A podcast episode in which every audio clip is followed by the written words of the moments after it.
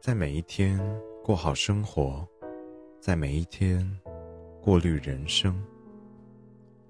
别被现实磨成了刀子，看见什么都想劈。别被他人带走了坚强，做什么事都委屈自己。生命的轨迹就在于你走过那些风风雨雨，纵使脚底因为泥泞而污黄，你还是来到现在的你。坚强的自己，脆弱的自己，喜欢的自己，被人讨厌的自己，那都是你，是你最真实的样子。有的时候，事情用了很糟的方式出现，是为了提醒你用更好的方式来修复自己。大二那一年，我切断重创我的那段感情，突如其来的掏空感让我顿时失去生活的重心，仿佛背后有一只巨大的手将我拎在空中。当时我的心境就像一个初次走进游乐园的小孩。被各种七彩缤纷的游乐设施吸引，正当我沉浸在幸福之中时，却突然被工作人员带到一旁，告诉我检票人员搞错了，我手中的门票只准许两个人入场，而我已经是第三个人。花了将近一年的时间，我才从那段感情中走出来。那一年里，我早上完全没有动力起床。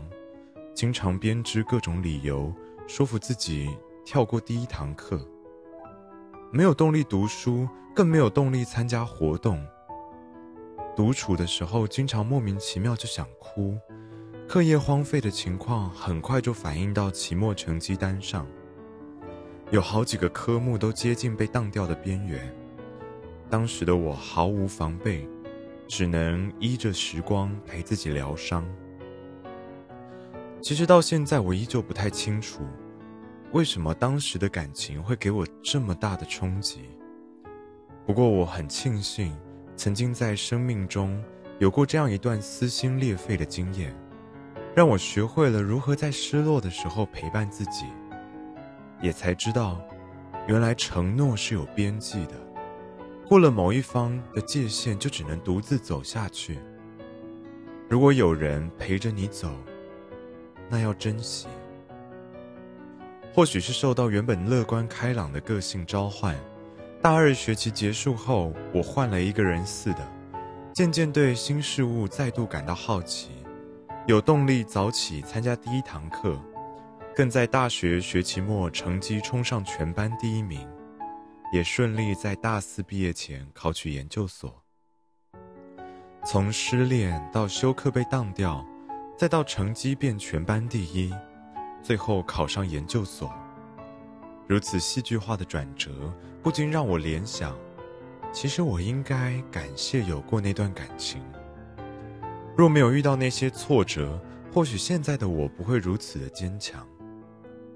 生命就是这样，我们总是在边走边学会疗伤，学会如何包扎自己的情绪伤口。学会该怎么样在低潮的时候继续走下去。很多时候，生命不会急着给我们答案，因为人生本来就是一个空缺，需要用你的心来填补自己，需要用你的时间去酝酿经历，需要用伤痕提醒自己哪些人重要，哪些事不需要执着。分析心理学的开创者荣格曾说过。你想要当一个好人，还是一个完整的人？我在初次看到这句话的时候，产生了很大的遗憾。从小到大，我们被教导多少次要当一个好人，却从来没有人教我们如何当个完整的人。并非说当个完整的人就不是好人，或者不当好人就只会是个坏人。但是如果当好人的代价是要牺牲自己，要隐藏自己的想法，要敲碎自己去迎合许多人，那么，我宁可当个完整的人，而不是别人眼中的好人。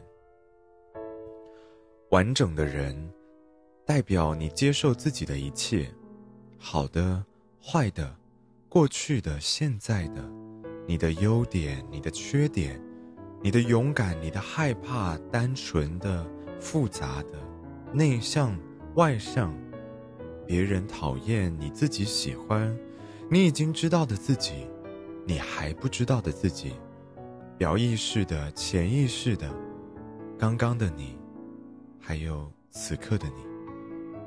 你就是你，唯一的你，天底下再也找不到跟你同样的人。就像拼图，找一百个人来拼同一幅图，每个人拿起的第一片很少会相同，也可能从不同的角度开始拼，更别说从头到尾都用同样的顺序拼完。如果把人生比喻拼完一幅图，这不就是每个人人生不可能相同的原因吗？我们每个人都有自己的活法。也有自己的节奏，人的完整性，并非成为别人心目中完美的样子，而是成为自己心中想要的样子。当然，这并不是有一天突然懂了，你就等于找到完整的自己。拥有完整的自己是一个寻觅的过程，是经过一点一滴的筛选。只是当你越早理解每个人都不一样，也不需要一样。你就会越早在生命中张开那片滤网，用喜欢的自己，在每一天过好生活，在每一天过滤人生。无论此刻发生什么事，你都要也可以为自己努力撑开那张过滤的网，让不好的事留在过去，让焦虑停在昨天，让自己有能力无情地看待那些跟你无关的闲言闲语。此刻回想那段感情中失落的自己，依然对当时的自己感到陌生，好像跟一个不熟悉的人交换身份，听着另外一个人说着不像自己的故事。我想，那是我目前人生中最萎靡的阶段，却也是我心智成长最多、经验点数收集最快的时候，是吧？事情总会用很糟的方式。教会我们如何修复自己，让人刻骨铭心的事，往往是当初以为自己无法度过的事。其实生活中的好与坏是相对的，墙壁会因为时间而斑驳，也能因为粉刷而重新明亮；桌子因为时间而沾灰尘，也能因为抹去而重现洁净。